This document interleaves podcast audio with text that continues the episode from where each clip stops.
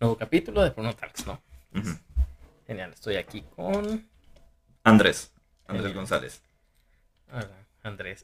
O debería. No, sí está bien, güey, así está bien. El chiste es que salga natural, ¿no? No, pero es que no sé si prefieres el nombre de como de identidad de internet o si prefieres este. ¿Tú qué prefieres? Puedo mencionar los dos. O sea, yo, yo, me, eh, yo soy Andrés, ese es mi nombre real, pero también estoy como con personalidad de internet como Drew Scroll. Ah, genial. Sí, eh, hay, de hecho me pueden encontrar ya sea en Twitter, en Telegram, incluso con ese mismo handle y ahí me van a encontrar. Entonces, con las dos está bien, ¿no? Supongo. ¿Cómo? Con las dos está bien. Sí, yo con, yo con cualquiera de los dos estoy abierto. Ah, pues entonces, bienvenidos a más. ¿Qué tal? Va. Oye, eh, habíamos quedado ayer de que ibas a venir y me mencionaste que no podías. Bueno, no pudiste porque estabas ocupado, ¿no? Era porque ya estaba tarde. Pero pues, el chiste es que tienes un negocio, ¿no? Es algo, para mí, yo pienso que es algo eh, agradable de escuchar de que, ay, güey, este compa tiene clientes ahí. Sí, Es que esa fue la cosa, si tuve un día, si, eh, bueno, eh, fue, aparte fueron de clientes, fueron unos amigos, este, ah, entonces nomás para dar una eh, pequeña aclaración, yo manejo una cafetería y esta cafetería se encuentra ubicada por el Estadio Jalisco, que está por hasta Circunvalación División del Norte, y es pequeño, es a gusto, y básicamente te- yo estoy ahí casi todos los... No, estoy ahí todos los días. eh, estoy ahí todos los días y normalmente mis horarios fijos son de la tarde. Entonces, nomás para mencionar de lo de ayer, era porque tenía unos amigos que vinieron de visita, nos quedamos platicando, nos quedamos jugando unos juegos de mesa y se, ya se hizo muy tarde en la noche y ya tenía que, que descansar. Entonces, se, se puso así el día de ayer. Sí, pero excelente que tengas clientela, ¿eh? Honestamente, ayer fue un excelente día. Y de alguna forma me alegro de que eh, de, de la clientela que me toca, varios son, pues, eh, pues, este, locales de por ahí cerca, Ujú. gente que viven por ahí cerca, y otros tengo de que son de, pues, de que vienen como por 10 o 15 minutos o que dan de paso y nomás lo ven y están como de que, ah, qué gusto, entonces, a ver qué tal. Y he, he recibido como muchos, este, ¿cuál es la palabra? Aprecios Ujú. por este, por la calidad de café, la calidad del servicio y la calidad de este, y la calidad de este, de, pues del lugar en sí. Entonces, estuvo, estuvo bastante bueno desde mi punto de vista. No, pues está genial escuchar que sí, ya tienes hasta, ya tienes pues personas que te siguen, que te buscan a ti. ¿Y cuánto tiempo tienes con ese, No, ese ya- negocio? De hecho, ya voy a cumplir un año. Ya voy a cumplir un año en, en marzo. Eh, o sea, es un negocio relativamente reciente y... Es nuevo, prácticamente nuevo. Bueno, el lugar ya existía en sí. El lugar ya llevaba como tres años en existencia. Simplemente se traspasó a nosotros hace un año. Entonces ahí lo... bu- Bueno, nosotros siendo yo y mi padre, pero más que nada yo soy como el encargado, yo estoy el barista también, entonces ahí me, me encargo de todo lo que tengo que hacer allá, básicamente. Sí, mm, bueno, es que en la experiencia propia, nada más así, no, no muy a profundidad como tú, pero sé que es difícil comenzar un negocio, lo que sea. Honestamente siempre es difícil porque es, desde mi punto de vista, es como si estuvieras empezando algo desde cero, es como si estuvieras empezando un proyecto y no sabrías exactamente con qué ir. Yo, ah, como un ejemplo, antes de la cafetería, yo digamos que hasta la fecha manejo lo que es venta y distribución de artículos de limpieza. El único problema es, yo estaba en un punto fijo, no estaba recibiendo suficiente clientela y de hecho había más egresos que ingresos. Luego yo no, no me considero una persona bastante creativa. O sea, lo mucho sí tengo ideas para mejorar el negocio, pero no soy como altamente creativa como para determinar cómo mejorar el lugar, cómo hacerlo llamativo, cosas por el estilo Ujú.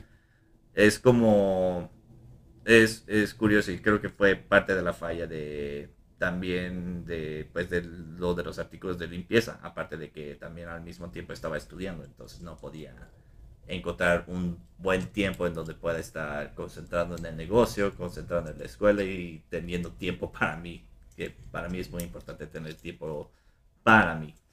Ellos me han estado muy ocupado. ¿Mm? Muy ocupado En ese todos los días. sí, estaba muy ocupado, pero la mayoría de las veces de- del negocio era simplemente estar en el punto de venta y tratar de vender pues a los que estaban por ahí cerca. A varios, cuando yo adquirí el negocio, el que nos vendió los artículos siempre estaba como de que váyanse a escuelas, váyanse a hospitales, váyanse a, a pues a promocionar su lo que tienen, su contenido y toda la cosa. Pero como tenía varias cosas encima, pues no podía concentrarme bien en hacer eso. Si tenía la oportunidad y el tiempo, lo hacía, pero no podía garantizar. Sí. Hacerlo diario, o sea, sí, era Sí, o difícil. sea, porque claramente muchas de las personas ya tienen sus propios este, proveedores, entonces es un cambio tener que ver sobre cambiarlo con alguien más y también como comparar lo que se maneja. Ya de hoy en día puedo casi decir que está como lo de los artículos de limpieza está casi muerto, entonces el- mi tiempo va más determinado al negocio de la cafetería. Y bueno, un año, ¿no? Con eso. Sí, un año con la cafetería y está bastante a gusto. ¿Y cómo te ha ido? O sea, porque pues, emprender desde cierto punto, iniciar una en un nuevo ámbito, pues sí es difícil, ¿no? Pues porque para mí, ini- iniciando, yo no tenía experiencia de barista. Yo no conozco nada de cómo mo- es el manejo del café y hasta la fecha todavía sigo aprendiendo a ello.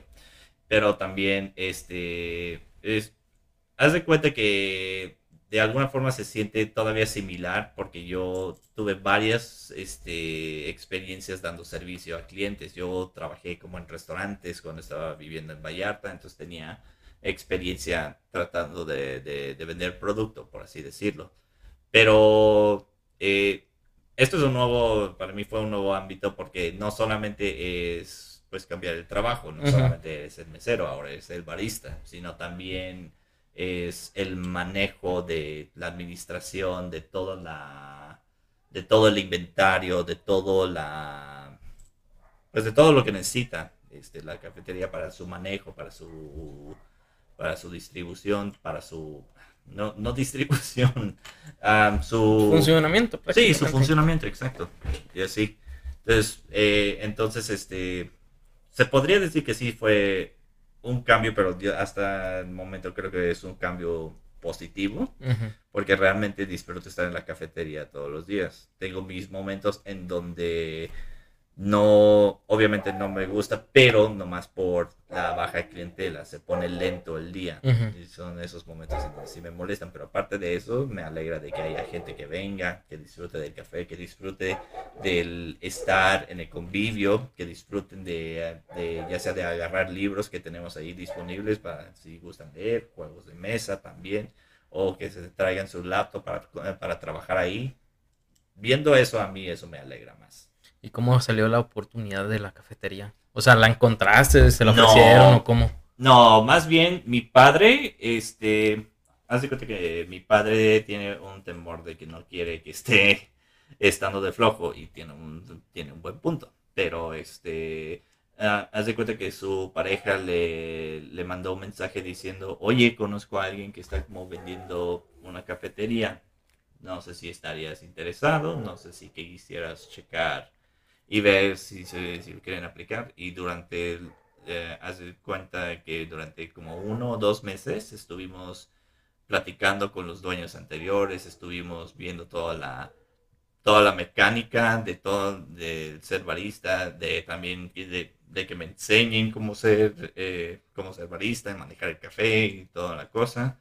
Entonces, ya después de un tiempo, ya se traspasó por completo este el negocio. Ya se puede decir que lo manejo de, de alguna forma. Sí, básicamente te lo pasaron con todo y capacitación, ¿verdad? Sí, porque ni modo que no, eh, ni modo que nos lo den y nosotros de este de la nada aprendamos este a hacer café. Sí, ahí dale ahí en YouTube, ¿verdad? Así, o sea, búsquenlo en YouTube, ahí busquen cómo hacer, aunque siendo honestos de vez en cuando sí entramos a YouTube para para tratar de aprender lo que es el arte latte y hasta la fecha yo y mi compañero todavía nos cuesta trabajo, entonces nuestros diseños no son son lo más simple del mundo, entonces no vas a encontrar no vas a no vas a encontrar como cosas más complejas ni nada por el estilo. Se te ha dificultado, pero ¿por qué? O, o- ¿Por qué es la parte difícil de Es eso, no? que, digamos, parte de, parte de lo complicado no solamente es parte del manejo del café, sino también el cómo lo estás sirviendo en el sentido de cómo estás preparando los otros este, ingredientes que vienen. Como un ejemplo, si estamos hablando de un latte,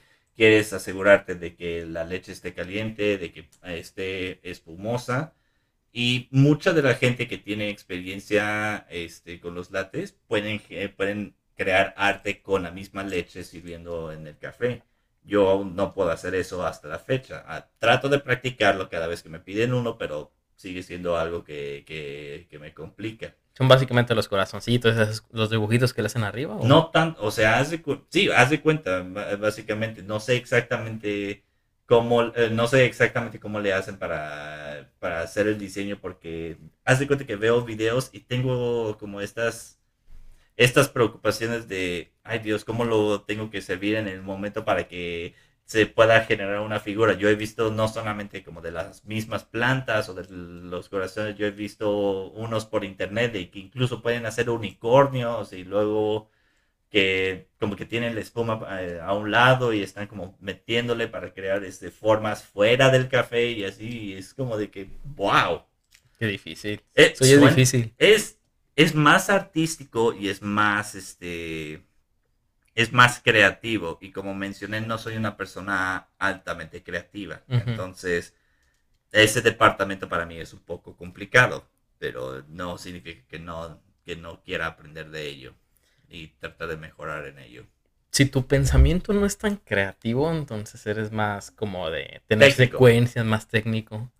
Yo yo inicialmente estaba estudiando lo que era ingeniería en desarrollo de videojuegos. Ah, y quizás, quizás parece ser que es una carrera muy creativa, pero yo quería concentrarme más en lo que es el ámbito del desarrollo y no del diseño, porque las dos cosas son diferentes. El diseño se enfoca más en la creatividad y cómo crear el mundo, cómo crear el diseño, cómo crear el universo, por así decirlo y el programador o el desarrollador simplemente lo hace realidad. Es de, dame los assets, yo escribo el código para organizarlo y toda la cosa. Entonces, sí, yo me considero una persona más técnica que, creativa. Entonces, pues te llamó la atención esa carrera por, por la parte de tú querer crear la, la parte difícil de los videojuegos. Un poco, no, más que nada tenía un increíble, tengo un increíble amor por los juegos en general, desde videojuegos hasta juegos de mesa. Entonces,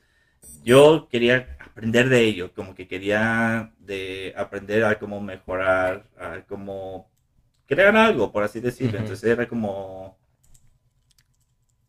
irse a otro lado, por así decirlo, como aprender algo nuevo. Entonces quería ver qué tal. Y me gustó la carrera, solamente no la pude terminar por desgracia, pero tengo conocimientos en donde puedo estar practicando en el desarrollo si quiero en mi propia computadora. Pues sí.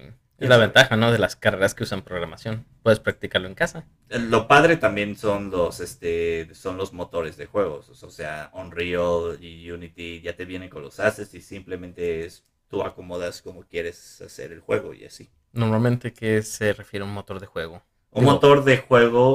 Uh, un motor de juego, haz de cuenta que es un programa en donde tiene todas las herramientas para que tú construyas el juego.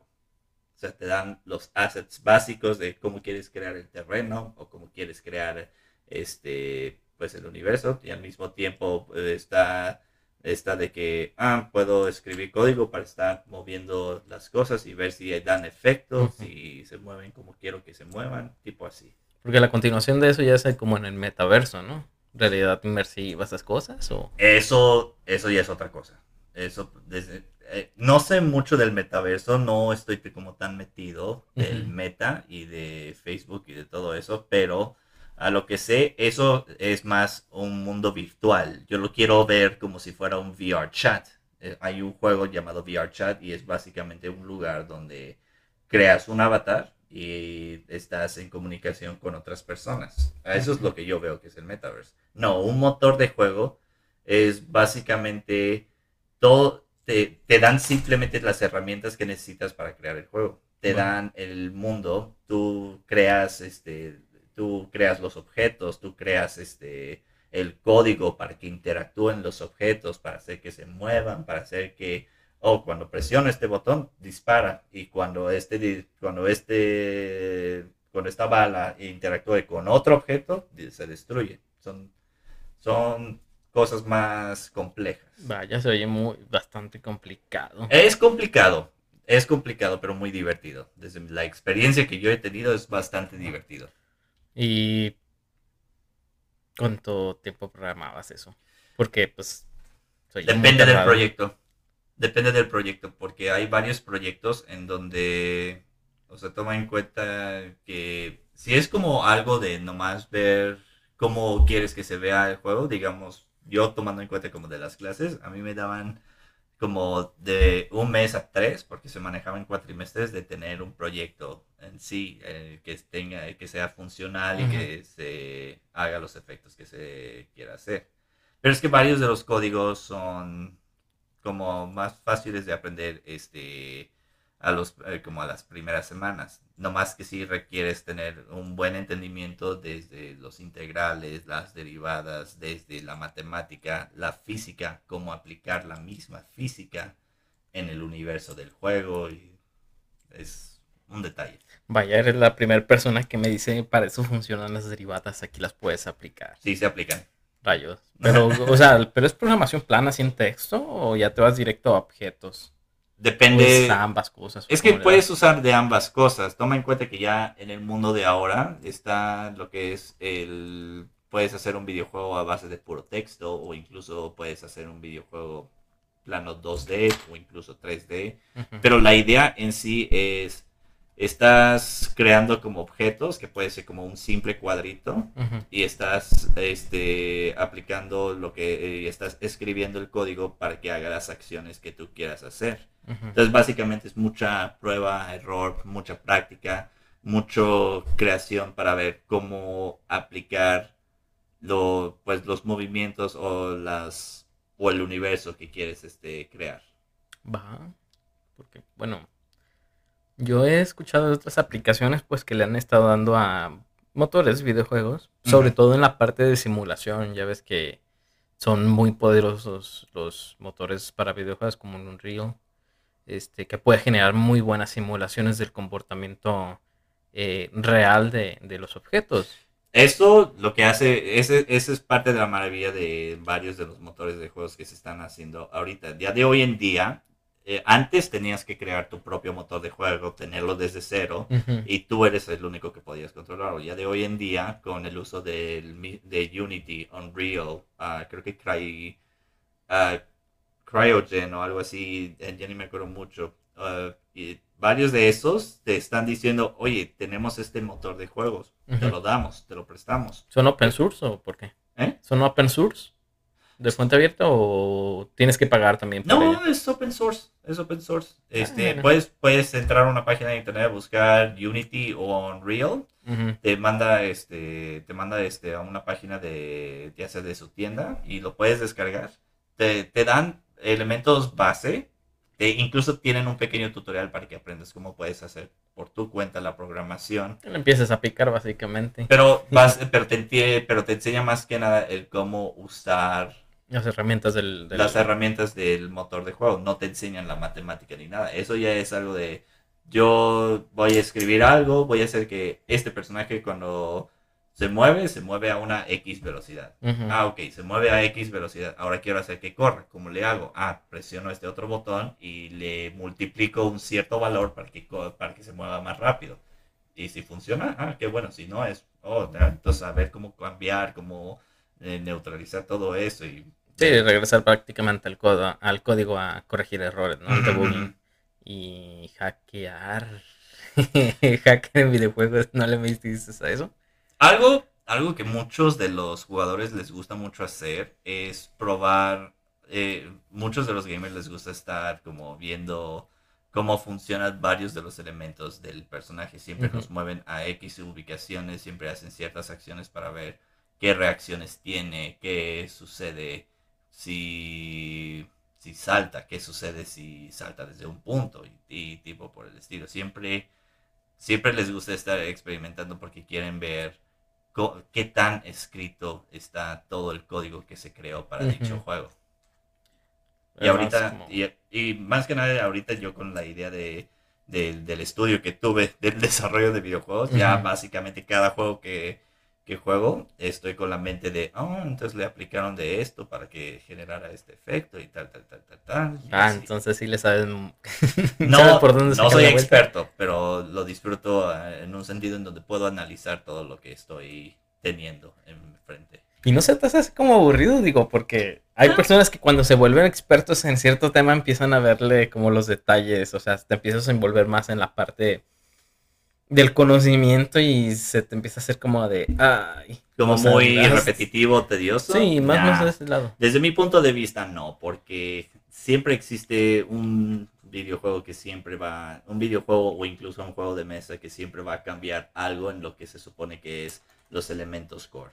O sea, básicamente hay hay varios, ya varios tipos de juegos en donde se en donde lo hacen de, de, forma tan diferente, en donde puedes encontrar casi un juego del estilo que tú estás buscando. para dar como un buen entendimiento, asumamos que los videojuegos que más conocemos es tengo un monito y puedo, puedo hacer que se mueva y tiene una, un objetivo en particular. Luego está varios de los juegos en donde es de, ah, no, yo estoy controlando a varios, estoy haciendo un juego de sobrevivencia donde se tiene que, donde tienen que llegar a un punto y tratar de no morir, o otros en donde, ah, le voy a aplicar mecánicas de cartas, quiero que, que, se, que existan cartas para que se haga efectos cuando te mueves y tal, tal, tal, tal, tal, tal. Eh, para mí, todo el mundo del gaming en sí, ya sea de videojuegos o juegos de mesa, está tan abierto en donde puedes experimentar y hacer lo que gustes, en donde puedes, eh, puedes tener ideas, desarrollarlas, crearlas, ver si aplican y si no cambiarlas y ver cómo hacerlo. Entonces, hay de muchos. Hay de muchos. o sea, la, mayoría de los juegos sí son de, ah, tengo un protagonista y tiene que hacer algo, pero hay otros en donde ah, hay una historia, en donde tengo que prestar mucha atención a la narrativa, hay otros en donde o tengo que, estoy controlando un montón de personajes y yo soy parte de, yo soy como el rey de mi imperio, yo les hago, eh, yo les digo qué hacer y toda la cosa. Básicamente los Sims podría ser uno de estos. Eh, es un ejemplo, eh, como los Sims, tú eres básicamente el dios, tú estás viendo qué es lo que hacen los personajes y ellos mismos hacen lo que quieran. Eso es un ejemplo de, de un juego que de alguna forma tienes control, pero no es control total de lo que sucede. Eh, otra podría ser Minecraft, ¿no? Supongo. Minecraft es un juego bastante simple, eh, bastante divertido y bastante simple en donde la idea en sí es una de dos opciones. Es un juego de sobrevivencia en donde tienes que almacenar recursos, que es un punto principal del juego, y tratar de... Eh, no hay como un objetivo fijo. ya, de, ya ahorita creo que tu objetivo en sí es como matar al dragón, pero el punto principal es explora, encuentra las cosas que quieras. O está el otro en donde tienen la opción de ser modo creativo y hacen sus, sus, piezas de arte en ese sentido, sus, ya sea dibujos, los hacen pixeleados o crean este o crean este terrenos o crean universos o crean ciudades. He escuchado de, de personas que han este que han tardado como dos años en crear eh, todo el universo o todo el mundo del Lord of the Rings. Sí, también. como dos o tres años. También el que creó la biblioteca de Estados Unidos, ¿no? No sé si escuchas eso. Ah, algo de como la, biblioteca de Alexandria o algo así. Algo así más o menos grande. ¿Y como qué clase de videojuegos te gustan más? Yo soy más de puzzles. Me encantan los puzzles. Puzzles y plataformas. Me gusta tener la mente activa. Me gusta estar pensando qué se puede hacer. Eh, qué se puede resolver en varios puntos. Entonces, son más como de más bien dicho como de resolver acertijos más que de otros tipos de personas. Sí, de videojuegos, perdón. Un buen ejemplo de uno de mis juegos favoritos se llama Ace Attorney. Es un juego en donde eres un abogado y estás tratando de salvar a tu cliente de un crimen, eh, digo, de, de un juicio injusto. Te estás recolectando evidencias y estás tratando de comparar tu evidencia con los testimonios. Entonces es un juego de lógica de Mm, ok, entonces algo en su testimonio, algo está mal porque la evidencia muestra otro. Tengo que mostrar la evidencia y decir y explicar por qué. Bueno, todo es muy narrativa, pero estás pensando lógicamente si cosas tienen sentido con efectos o no. Hay otros como yo de los primeros juegos de puzzles que realmente me gustaron mucho se llaman The Room, en donde eh, son son como de esas cajas de puzzles y estás interactuando con la misma caja, estás viendo qué se puede hacer, estás moviendo cosas para ver qué efectos da, estás como controlando lo que está, lo estás moviendo, lo estás viendo a diferentes posiciones. Ah, ok. Y, encuentras la solución ya cuando lo abras o ya cuando encuentras más, eh, cuando estás más adelante en la historia y así. Pero te gustan más así como el estilo de los virtuales, ya ves que hay unos que son más físicos, ¿no? Unos puzzles. No sé, como el, bueno, el más, creo que el más clásico puede ser el cubo de Rubik, ¿no? No soy eso, el cubo de Rubik es un buen juego, pero desde mi punto de vista es más matemático. Y yo, ah, digamos que yo no aprendí hasta el momento el truco de cómo resolver una caja de, de, de Rubik's, entonces no sé nada, entonces no sé cómo resolverlo. Yo le quitaba las etiquetas y se las pegaba del otro lado. O sea, eso lo hace, eso lo hace súper fácil. No, pero parte, parte de ello es tratar de, es tratar de pensar lógicamente porque estás tomando en cuenta la posición de todos los cubos y estás tratando de ver cómo moverlo en una secuencia en donde todos los cubos encajen en sus, en sus caras correspondientes. Es mucho movimiento, es mucho razonamiento matemático, porque se aplica mucho la matemática en ese juego. Sí. Pero yo soy más de... Más simple, ¿no? Así, menos, no, no es tan simple. Eh, o sea, Rubik's no es tan complicado como crees pero yo prefiero, yo prefiero más eh, temáticos, por así decirlo, que tengan una historia, por así decirlo. Y aparte de eso, ¿qué más te gusta? O sea, aparte de los videojuegos. Yo amo los juegos de mesa. Para mí no hay nada más entretenido que agarrar una caja de juegos de mesa y jugarlo con tus amigos. Y lo que me encanta de la maravilla del juego del gaming es que existen diferentes juegos de mesa. O sea, de hoy en día si yo te pregunto a ti, Bruno, si yo te pregunto a ti, ¿qué juegos de mesa conoces? ¿Cuáles son los que más mencionarías? Creo que lo más, más conocido, pues las cartas, ¿no? O sea, conocerías las barajas en sí. Sí, pues pero la baraja típica. ¿Qué más? pues así de mesa, este, eh, ¿cómo se llama este? El Monopoly podría ser otro muy bueno. Bueno, a mí me, mm, me, me, gustaba mucho Monopoly. Es otro ejemplo. O, bueno, también otro muy famoso podría ser las cartas de Yu-Gi-Oh, ¿no? Ese tipo. Pero eso es más como de tener estrategia. Esos, bueno, Yu-Gi-Oh y Magic the Gathering, este, son juegos de, son más, son juegos de cartas que siempre van a tener expansiones, pero de, pero siempre van a, siempre estás tratando de formar un deck en donde van a tener como un, ya sea un tema o un funcionamiento particular de cómo quieres que funcione el deck para que tú tengas tu victoria. Pero, este, pero ahorita platicando de eso, ya de hoy en día el mundo de los juegos de mesa está tan abierto que te puedo decir ahorita que existen a lo mucho más de 500 diferentes juegos de mesa. ¿Y cómo de cuáles te gustan más? Depende. A mí me gustan, eh, depende yo, el tipo, hay un tipo de juego que me gusta bastante que se llaman modo, eh, que son juegos cooperativos. Normalmente los juegos de mesa o los que tú mencionaste es yo tengo que ganar, yo tengo una meta, es competencia. Pero hay varios juegos de mesa que es de eh, somos un equipo, todos estamos tratando de resolver el mismo objetivo, todos estamos jugando contra el juego para ganar. Pues No sé, me recuerda a Bob Esponja cuando jugaban serpientes escaleras, algo así. Sí, pero ese es más también competitivo, de todas formas. Si no, no, también el otro juego de mesa que estaban del, de la búsqueda del tesoro del... Sí, el, cuando al final del también es competitivo. Muy buen capítulo. La caja de plástico. Ya ni me acuerdo cómo era. Dos doblones de oro. Luego a, Don Cangrejo le daban el. Yo también, yo fui el capitán y le, le daban el cofrecito. Luego, ¡plástico! Algo así. Estaba bueno, me gustaba. Sí, era muy divertido. Pero es que eso es. Eh, pero esos, la mayoría de esos juegos son más cooperativos. Ya de hoy en día se puede. todavía está como la mecánica del cooperativo, pero luego hay juegos cooperativos. Luego hay juegos en donde es tú y un equipo. Luego hay juegos que son considerados asimétricos. Eso quiere decir que normalmente los, los mismos, eh, cuando juegas un juego de mesa, todos los, todos los jugadores tienen las mismas acciones, las mismas mecánicas, en cómo se juega. Hay varios juegos de hoy en día en donde ya muchas de las jugabilidades son asimétricos. ¿Eso como es o qué? Te voy a poner como un ejemplo. Hay un juego llamado Root el juego de root es un juego de, como de control de territorio, por así decirlo. O más bien, estás tratando de conseguir puntos de victoria. Pero estás controlando como un imperio o una dinastía. Y son de animalitos. Eh, búscalo y te, búscalo, son muy divertidos. Y todos, todos los bandos que existen en ese juego tienen diferentes mecánicas para lograr puntos de victoria.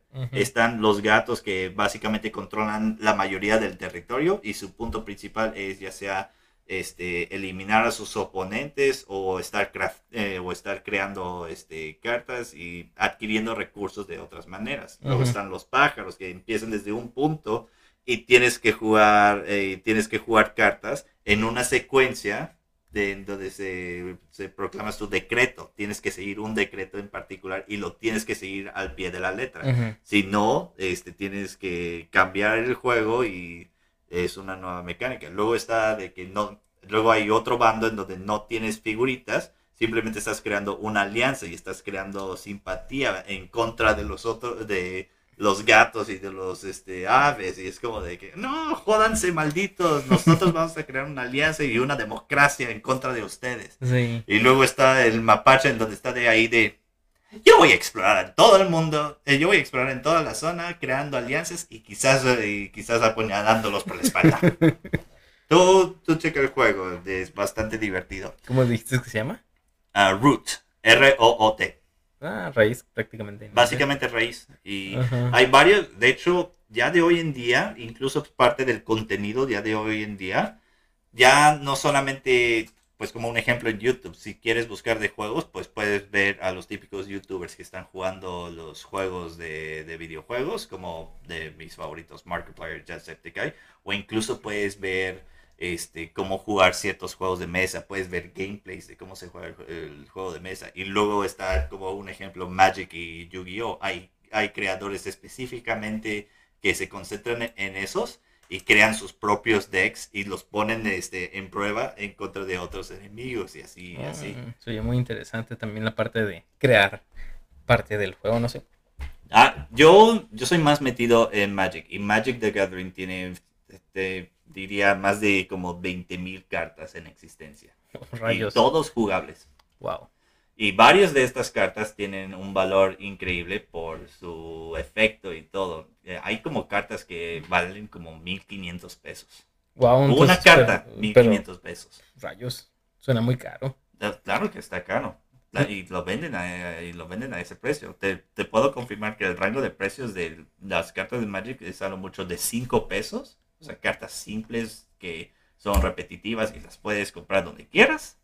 A cartas extremadamente raras y poderosas que tienen un valor alto, alto, alto. Sí, me recordaste es como cuando salían las eh, Logan Paul, que se me da que sí fue él, ya que es que compró una carta de Pokémon, ¿no? No, lo estafaron ahí. Bueno, esa madre, pero, el punto es ese, el punto es este, que hay cartas muy coleccionables. es básicamente lo mismo, porque también funciona con Yu-Gi-Oh, donde hay varias cartas que son poderosas y asumo que tienen un costo también bastante alto. También las cartas de Pokémon, porque cada carta no solamente es el simple personaje y el nombre de la carta, tienen una habilidad en particular. no, normalmente puedes este, usar lo que son considerados proxies, que son como a las versiones piratas. Pero si quieres entrar a un juego competitivo, si quieres entrar a un torneo y toda la cosa, pues y algo oficial, ¿verdad? Ya necesitas la carta oficial. Y, Entonces, y créeme que como un ejemplo está el juego de Magic Arena. Es, un, es básicamente Magic y lo puedes jugar en la computadora eh, en vez de tener que ir a un, a un local en sí. Pero ahí tú crea, ahí mismo tú tienes como tú tienes como decks iniciales y para que te enseñen a cómo jugar y dependiendo de cuánto tiempo juegas vas ganando packs, estás de cuenta que te ganas de los sobres para ver qué te salen y puedes tratar de crear un deck con los packs que te van saliendo y estás tratando de formar estrategias. Lo padre de todos estos juegos es que estás viendo combinaciones de diferentes cartas. Estás viendo, oh, esta carta de aquí o esta carta de, de, aquí puede hacer un buen efecto en esta otra carta. Entonces, pues si los combino a los dos, en el momento que salgan van a generar la acción que yo quiero hacer. O hay otros en donde dice, oh, si hago esto y esto, y luego combino este otro, puedo hacer un loop infinito en donde los puedo matar rápidamente. y, es una maravilla. Si, si quieres como entender un poco el mundo de Magic, mi mejor recomendación como inicialmente es que veas por lo menos algunas cartas, veas sus efectos.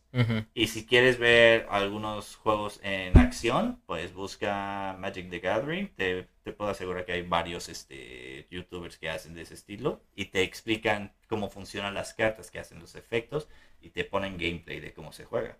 Hay otros que eh, ya como Magic es muy popular y lleva más de 27 mm, años. Wow, pues que era más no. Moderno, no sé. No, Magic the Gathering lleva como 30, cerca de 30 años en existencia. Con razón tiene muchas cartas. Con razón.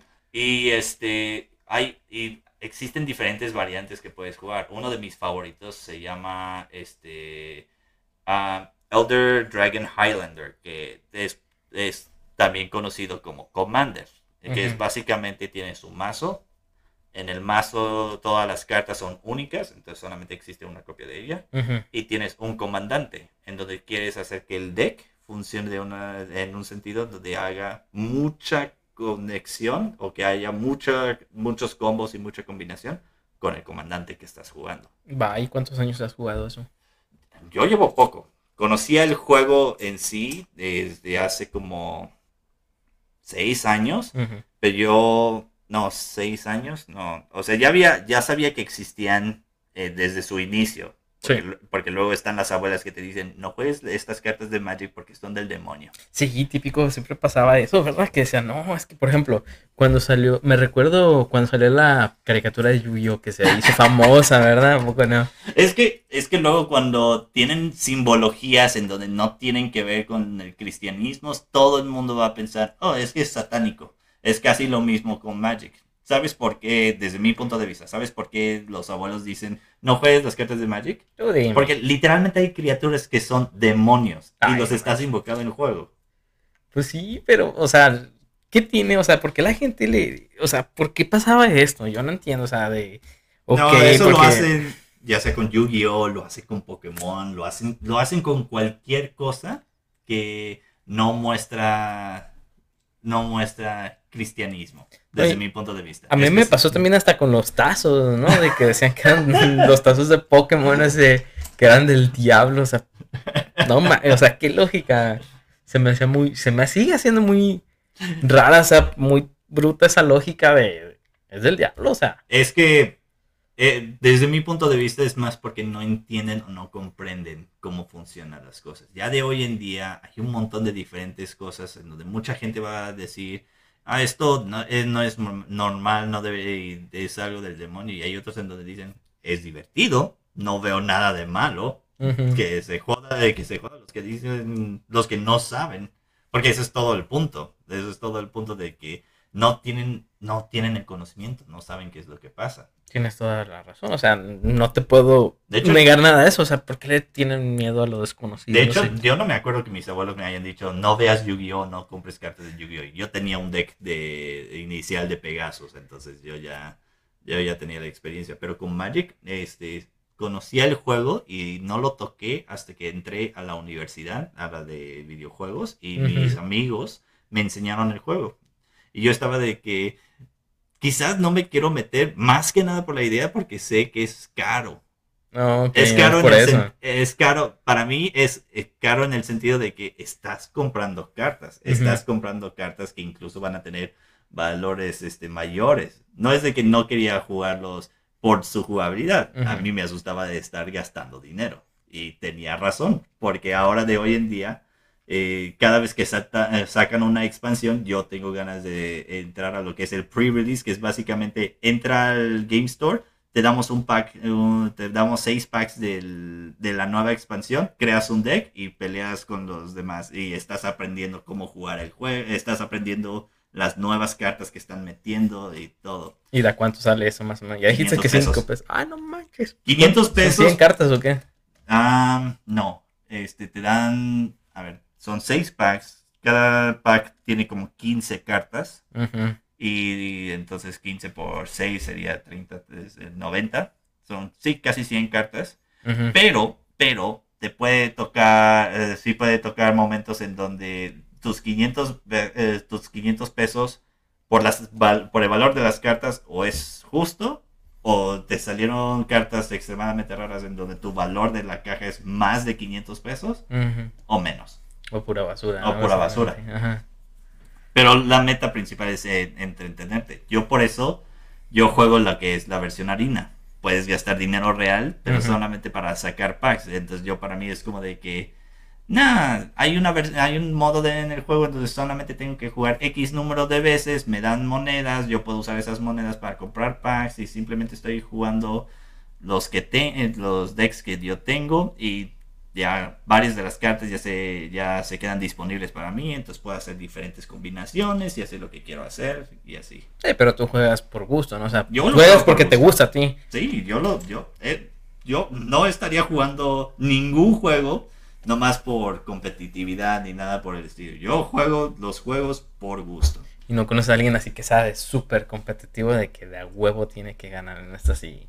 Pues si estamos hablando, avienta la casa por la ventana para comprarla. Si estamos hablando como un ejemplo de, de como de este mismo juego de cartas. Por ejemplo. sí me he puesto competitivo.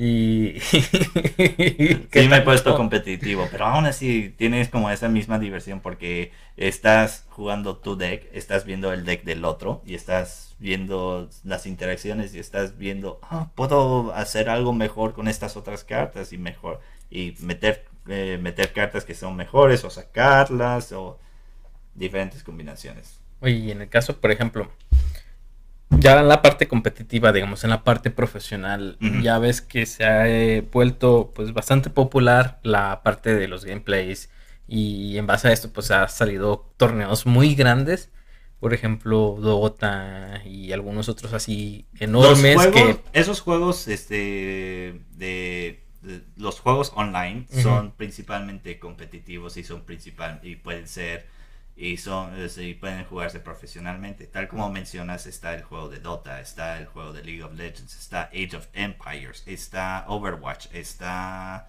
Paladins, está, no sé, está Apex Legends, está Fortnite, está... Pues otro mundo así, o sea, hasta...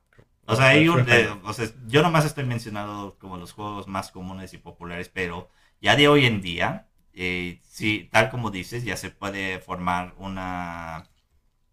Ya puedes jugar competitivamente en el juego y es... Haz de cuenta que es... Tienes que tener... O sea, tú pensarías, ah, qué padre, ¿puedo ser profesional así de fácil? No, no, porque es casi lo mismo que un jugador de, deporte real, porque estás porque en, este, en los juegos estás tratando de pensar en reacciones, en este sentido estás formando estrategias, estás pensando qué personajes están usando mis enemigos, qué son mejores contra ellos, o qué estrategias puedo hacer, qué objetos debería comprar. Estás en el sentido de, League of Legends. O qué combinaciones de, personajes es mejor para tomar control de territorio, o, cuáles son las mejores armas, o el mejor personaje de, con su habilidad para para este para la parte competitiva lo que quieres hacer o sea es mucho análisis es mucho juego eh, eh, y, es, casi casi a lo que yo he investigado desde que yo empecé recientemente a estar con los esports. Es mucha demanda en el sentido de que los jugadores de profesionales de cualquier videojuego se están como dedicando la misma cantidad de tiempo que un, jugador, que un jugador de fútbol con este con fútbol, básicamente. Yo pienso que hasta más, porque tienes la ventaja de que no necesitas salir de casa en cierta forma, porque lo puedes practicar ahí en casa, ¿no? Y te puedes conectar prácticamente a cualquier hora eh, por internet y jugar, ¿no? Y ya en la parte competitiva es a lo que a mí me llama la atención, o sea, cómo consiguen, eh, vamos a decirlo así, dinero, o sea, financiación para ser profesionales. Es lo Todo depende. mm, yo no sé, yo no tengo mucha experiencia en ello, pero hasta donde yo sé, haz de cuenta que todos los jugadores sí tienen un coach, los equipos sí tienen coaches, entonces sí, parte de la- del pago es de ello. También están los torneos oficiales que ponen eh, de, de esports, como un ejemplo.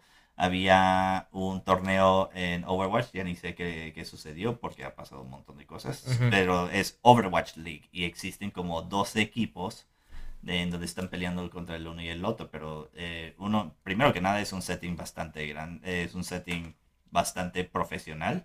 Todos los equipos tienen su propio coach, siempre tienen este, esa siempre tienen este, a sus compañeros y están en su comunicación vigente, activa y, y con reacciones que son casi espontáneas lo Ujú. que hacen.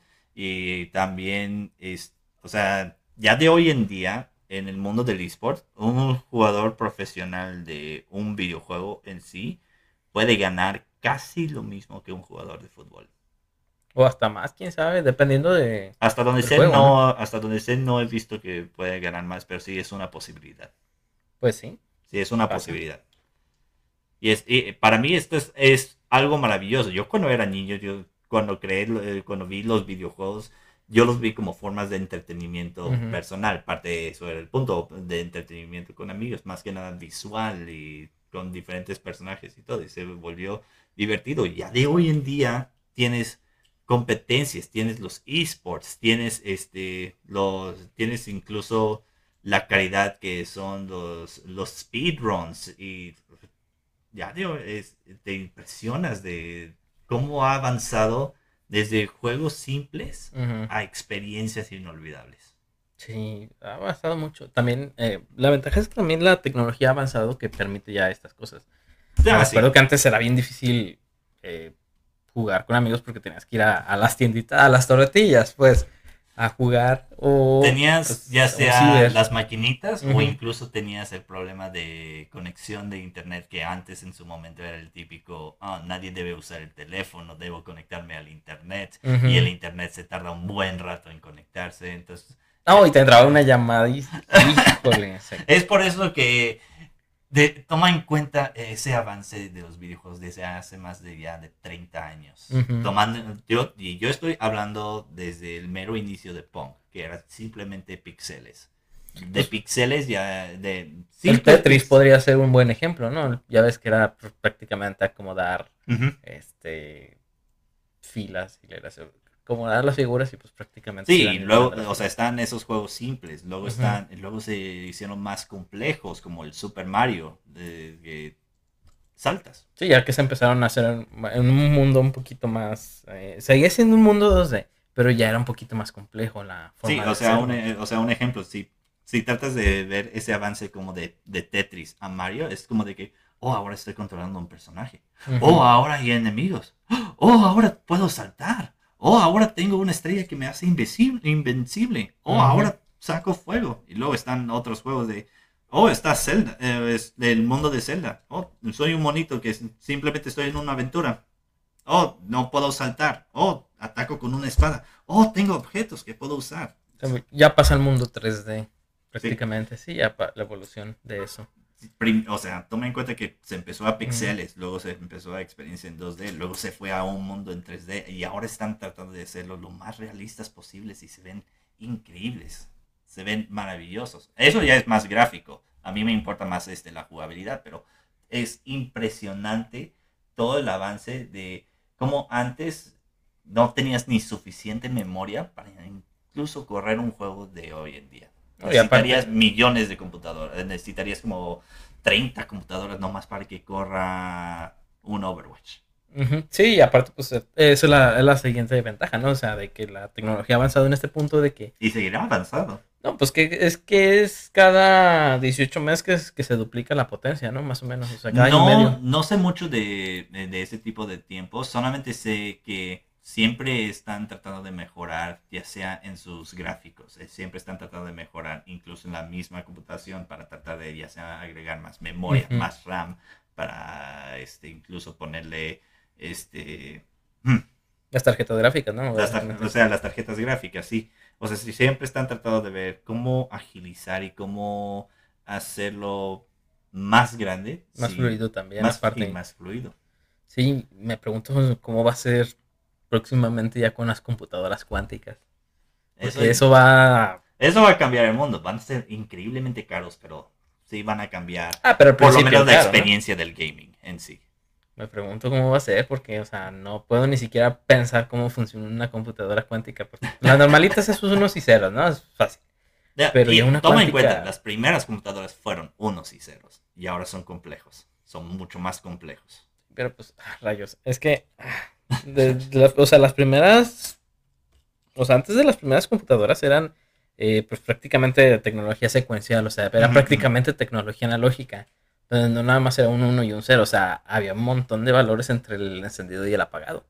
Luego se cambió a las computadoras, pues prácticamente digitales, dígitos 1 y 0, porque son más fáciles de programar, más fáciles de controlar, más fáciles de ajustar y lo que sea, o sea, si, en- si no es un valor es el otro, no hay, no hay pierde.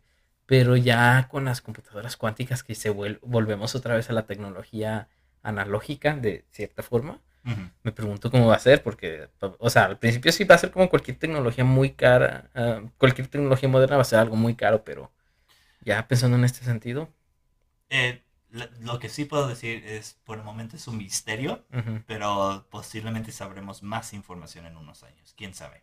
Porque eh, en- ahorita ya de hoy en día, ya antes ya el gaming, por lo menos en videojuegos, ya se volvió un hobby que es bastante lucrativo. O sea, mucha gente, hay, millones de gente que juegan videojuegos. Eso también incluye los juegos móviles en el teléfono. Estás jugando un videojuego. sí, o Sí. sea, la X nos une a todos.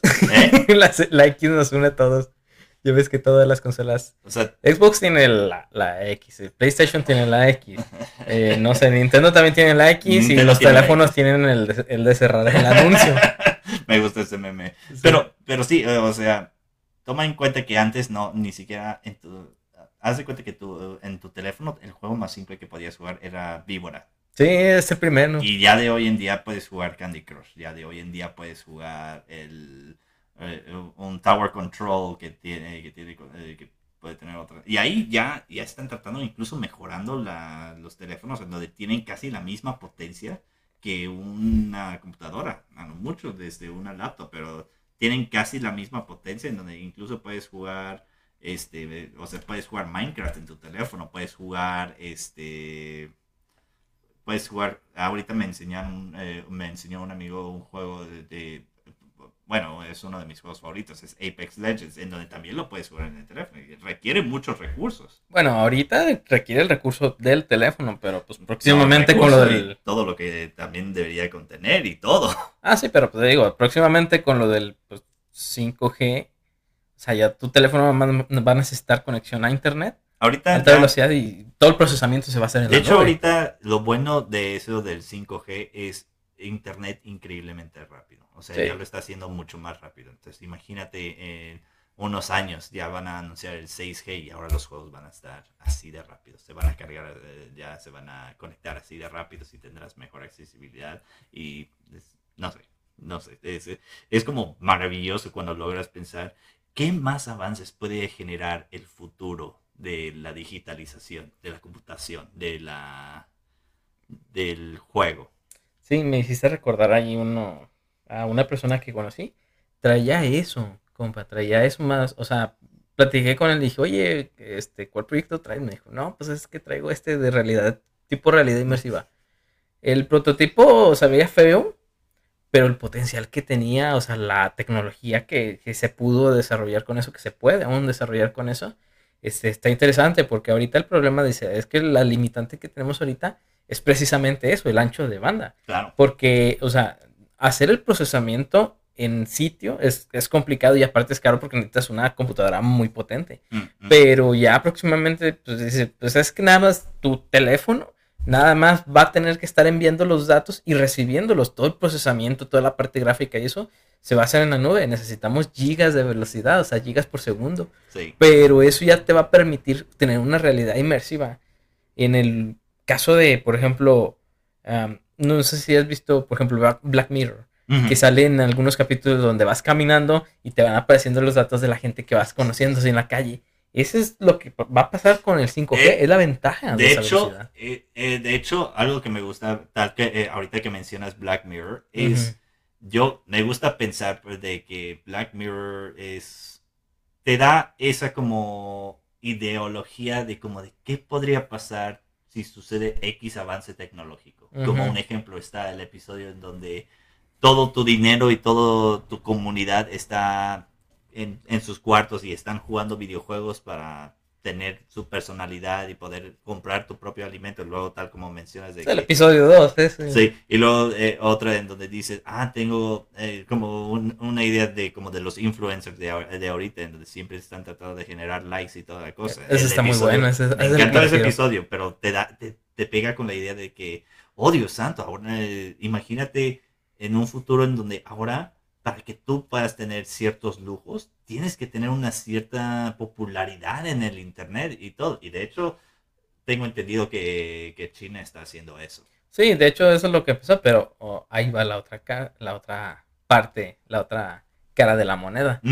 Quienes sean programadores van a ser los reyes. Se van a poner la calificación que quieran no pueden, o sea, ni siquiera los van a poder sacar porque se vuelven a meter a la red, o sea, no va a haber problema. Pero también la privacidad se va al caño, ¿no? Con eso, porque pues ya no vas a tener Es nada privado. Tienes que pensarlo como un arma de doble filo, por lo menos en todas las cosas. O sea, ahorita que estábamos como geekeando de todos los avances tecnológicos, también hay que considerar cuáles son los prejuicios que puede, tener, que puede llevar a ciertos avances tecnológicos, cuáles son los, problema, los problemas que pueden llevar este, con esos avances, qué sucedería en un punto ¿Qué sucedería en un punto? Que era como mencioné que China está aplicado de, oh, estamos al tanto de todas las redes sociales de nuestros ciudadanos y Sí. dependiendo de qué es lo que hacen, ahí hacemos reacciones y todo.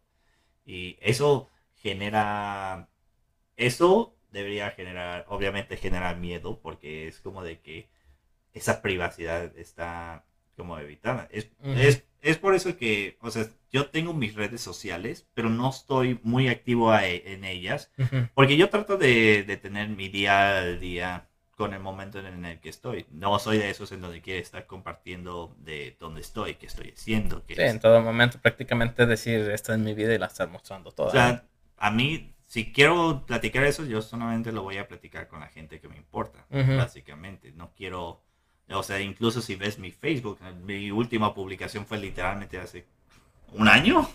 Pero estoy activo ahí, estoy viendo qué es lo que sucede, estoy hablando con amigos a través de ello, estoy dejando comentarios, pero no estoy no, publicando. no estás publicando, prácticamente no estás... Porque yo trato, porque yo trato de vivir a base de experiencias.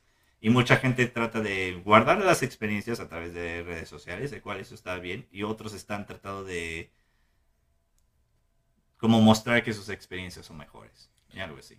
Y Y que la competencia básicamente es una nueva forma de competir, ¿no? sí, es por eso que tengo como un cierto amor y odio a través de influencers. O sea, amo mucho los influencers que realmente son influ- eh, influencian de una manera positiva para mejorar a la comunidad o para generar un buen impacto. Y Como- odio, Como cuál te gusta hacer, hacer? ¿Qué es lo que buscas en un influencer de, de, en ese sentido? pues un ejemplo de influencers, yo eh, diría que youtubers son influencers. Entonces, hay veces que de los youtubers que, que yo veo, de, que son más que nada de juegos, de, de vez en cuando siempre también hablan de cosas eh, de, de, de como eh, de qué es lo que está pasando en el mundo y platican Ujú. de ello, de que pues yo oh, bueno, para mejorar, para mejor este contestar la pregunta de, de una forma directa. Para mí, lo que si yo quiero disfrutar un influencer,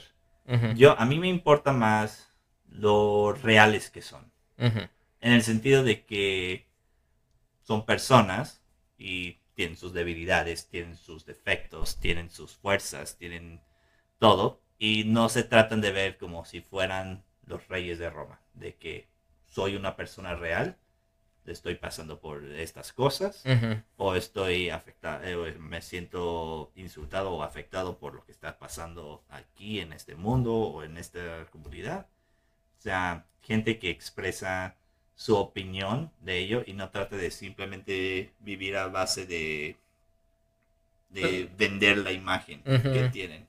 Pues es que somos humanos, ¿no? Sí. Entonces, pues es como lo que, ok, pues es lo que tú buscas, ¿no?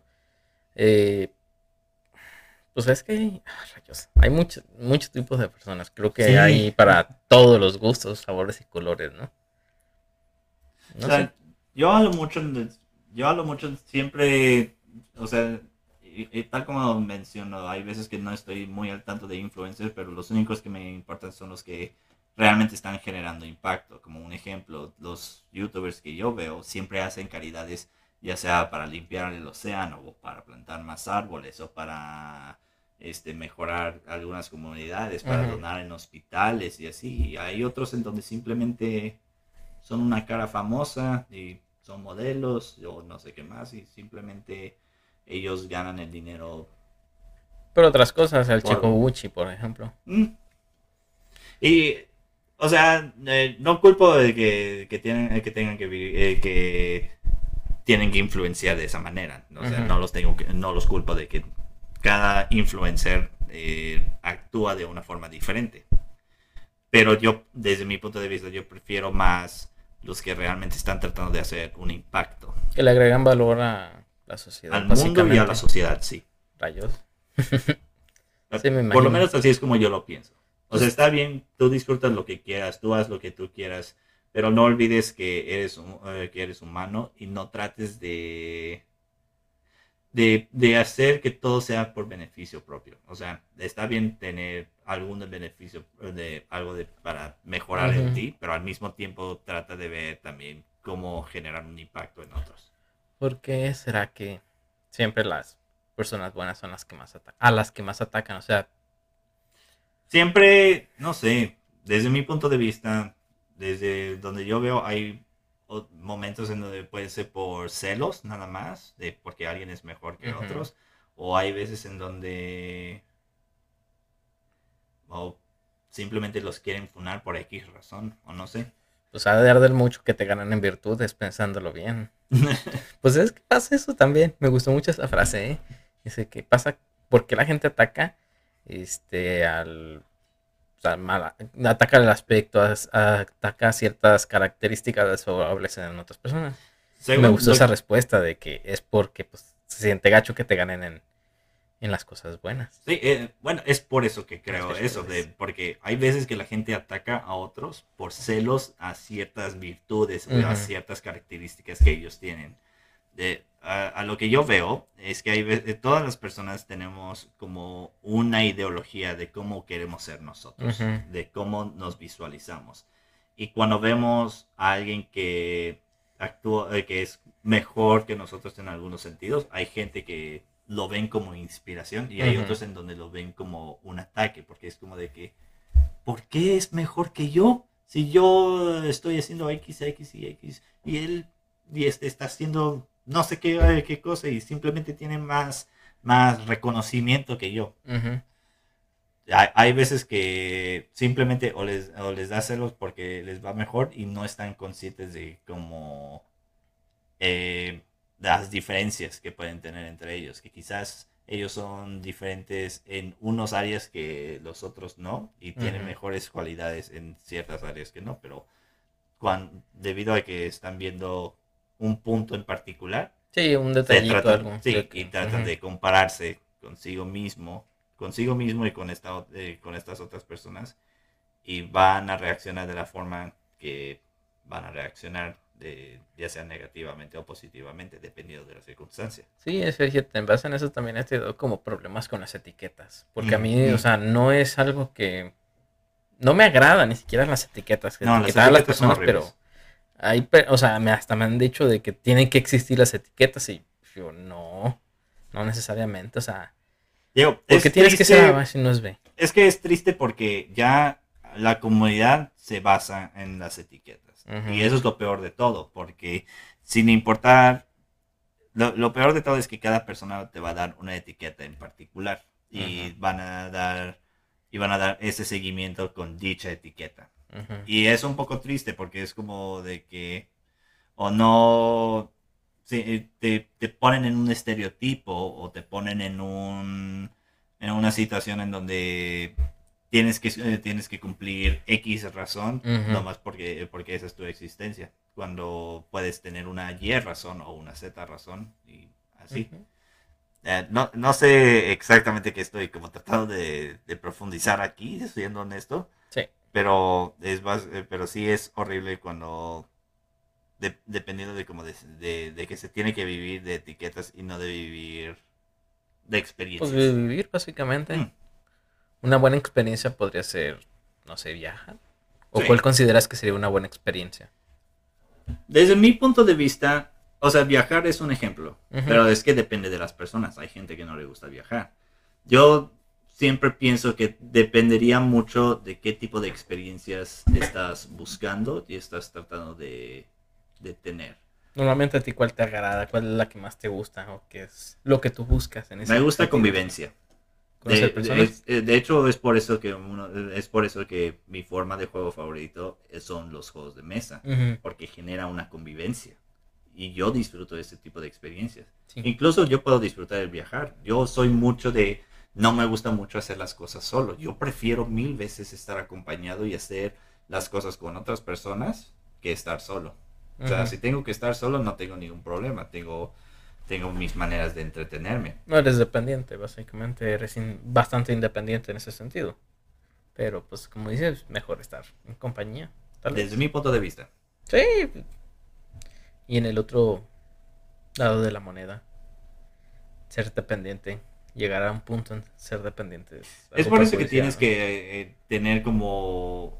Tienes que como checar bien cuáles son tus vínculos y ver en qué sentido vas a tener ciertas conexiones y al mismo tiempo, o sea, está bien ser dependiente, pero hay que como encontrar un límite en donde digo, o sea, tengo esa dependencia en donde estoy saliendo con amigos, me estoy juntando con ellos, pero tengo esta propia independencia en donde puedo estar yo solo con lo que pueda hacer y, y no, que, no voy a estar como molestando a los demás ujú. nomás para que yo pueda satisfacerme y así. No sé cómo, no sé cómo explicar ese punto. No, sí, pero y si te vas al extremo, o sea, lo que pues yo a mí me ha pasado de irme demasiado al extremo de que pues no necesito de nadie, pues, o sea, de bueno, no necesito en ciertos aspectos de, de otra persona, ¿no? Como. Eh, no sé, que me acompañe al cine. O sea, yo si quiero voy al cine y veo la película que quiero y, y a gusto. De hecho, justo eso fue lo último que hice eh, cuanto a películas antes de la pandemia. Porque la Sí. última vez, si mal no recuerdo, la última vez que fui al cine antes de la pandemia fui a ver una de esas, no me acuerdo qué, cómo, cuál era el nombre, era una película coreana de un, de un par de, de adolescentes que hacían trampa, dos niños genios que, se, que literalmente para ir a la universidad que querían, como necesitaban dinero, y este, se aventaron a hacer un examen internacional porque la universidad a la que ellos querían entrar junto con los que les pagaban Mm. para pues, conseguir las respuestas era una universidad estadounidense. Entonces había un examen internacional para ver si podías ir a la universidad porque la idea era que seleccionaran a los mejores para ir a las universidades en Estados Unidos. Ujú. Y este. Y lo que ellos hacían básicamente era. em, viajaron a otro país, creo que a Singapur. Consiguieron, porque es el único país donde se supone que sea el examen como dos o tres horas antes que en el resto del mundo por, por- para evitar pues que se copiaran. Ajá. Y este van, hacen el examen, como son niños, pues se- son genios, pues lo pasan fácilmente y luego copian las respuestas eh, en un teléfono, se las envían a, a- a los de su país y luego este pues pasan el examen, ¿no? Entonces, ah, puede pasar, no sé. Pues es que, es que nunca se sabe, porque eh, son como... Todo depende de las experiencias y de cómo quieres como tener un mejoramiento para ti. O no sé. No sé exactamente bien cómo explicar ese punto. Pero un ejemplo podría funcionar bien, parece. Eh, no sé, bueno, tal vez un poco de ambos, ¿no? Ser, ser dependiente de cierta forma de, en ciertos aspectos, pero tampoco tan dependiente. Sí. Tan Sí. independiente tampoco. O sea, yo conozco amigos en donde eh, yo conozco gente en donde son dependientes de otras personas, en el sentido en donde es como, es como preocupante porque parece ser que o su vida depende de esta otra persona nomás y no tiene como su propia identidad y tipo así. No sé exactamente cómo explicar, no sé exactamente cómo explicar eso y es, y es algo triste cuando cuando tienes que, o sea, cuando tienes como tu, tu propia imagen de ti y, y, donde sientes que tienes que estar mejor, es para generar una dependencia con otras personas, pero en un... No, creo que no estoy yendo bien este, al, tren de pensamiento que estoy aquí. yo, yo lo que estoy tratando de, de mencionar es que siempre existen límites debería haber límites. Y muchas personas tienen sus diferentes límites, ya sea de independencia o de dependencia. Ovejas, lobos y pastores, básicamente. Y hay veces en donde, en donde las circunstancias tienen que mover su dependencia o su independencia en un estado fuera de su zona de confort. Sí, sí, sí. Pues este. Una de las o sea, yo te digo, soy bastante independiente en ciertos aspectos y independiente en otros, obviamente. O sea, no, no, puedo ser completamente independiente o completamente dependiente, pero fíjate, hablando de zona de confort, pues me pasó prácticamente cuando llegué aquí. Que mi zona de confort era allá en Tepic, en mi ciudad, a gusto, ir a la escuela, hacerlo lo de allá, pues. Claro. Pero pues a mí me dio miedo voltear a los lados y ver, güey, aquí no encuentro futuro para mí, no veo nada. Es porque ya... Me tuve que mover para acá. Es porque te saliste de... Pues de... Te tenías que salir de la zona de confort. Tenías que encontrar un punto en donde ya no podías como... Sentías que no generabas un avance si todavía mantenías esa zona de confort. Pero me tuvo que dar temor para tener que salir de esa zona de confort. Hay veces que el miedo es un buen este incentivo. un buen incentivo y un buen factor de inspiración. Ya. Pero pues otras veces es lo que te puede orillar a ser alguien extremista, ¿no? En ese sentido. Mm. De que pues te ten miedo a que te abandonen. Te hace bastante independiente o no sé. Podría ser Ahí, contrario. El hecho de que dices de que te tiene miedo de que te abandonen es algo que yo he estado sufriendo. Yo he tenido como un miedo al abandono porque yo fui muy bulleado este, durante, mi, durante mi secundaria y mi preparatoria, entonces no tenía un buen vínculo. Y cuando tenía ciertas conexiones, en el momento que los perdí, simplemente se derrumbó mi mundo. Ya de hoy en día estoy tratando de encontrar un punto en donde estoy tratando de aprender a amarme un poco más a mí mismo y encontrar más, más valor a mí mismo. Todo, es un, es un, es un proceso. Sí, y aparte, pues nadie nace, nadie nace sabiendo todo eso, ¿no? O sea, son cosas que vas aprendiendo en la vida. Mm. Diferentes cosas. La vida siempre te va a dar un montón de, de experiencias. La idea es tratar de vivirlas y tratar de ver cómo aprender de ellas. Como decía el del dicho, o sea, no hay cosas buenas ni malas, solamente experiencias que pasan y ya. O sea, por desgracia hay, hay de todo. Pero bueno, lo que como decía el, ¿cuál era el dicho ese del, del, creo que era el de un caballo que decía de que mm, su hijo va al, al, al, bosque y se le escapa el caballo, ¿no? Mm. Y luego, pues dice el vecino del, del granjero, dice, uy, mala, es mala suerte, ¿no? Que se te escape el caballo. El granjero dijo, tal vez. Al otro día, pues el caballo regresa y se trae otros tres caballos. El vecino le dice, qué buena suerte. Y dice, tal vez. Pasan los días y el, hijo de él tiene que ir al, al, pueblo a comprar cosas. Y en el camino, pues, el tipo, el muchacho se cae y se rompe una pierna. El vecino le dice, pues, qué mala suerte. Tal vez, responde el granjero. A los meses, pues llega este el ejército a reclutar a todos los jóvenes y entonces es el único que, se queda porque pues tenía la pierna rota y le dice el, pues el vecino, ¿no? Dice, qué buena suerte tuviste, tal vez, pues eso es prácticamente la vida, ¿no? O sea, ocurren cosas tal vez buenas, tal vez malas, pero la idea tal vez sí, podría ser un buen punto. Y sí. Hay veces que principalmente en nuestra adolescencia siempre vamos a pensar en, un sentido de la vida es injusta, todo está yendo en contra de nosotros, pero es que ahí, ahí es cuando eh, en ese momento todavía no están como conscientes o no están pensando más racionalmente. Más allá Más del allá. momento. Pero ya, ya llegarás en un punto en donde eh, aprendes como a como a disfrutar esas experiencias. Y buenas aparte que con el tiempo las cosas cambian, ¿no? Se- eh, si te va manos en, en esta época de la vida, pues, las cosas casi siempre mejoran. Sí, no, o sea, Se sí. terminan las partes malas, ya tú eliges tu propio camino.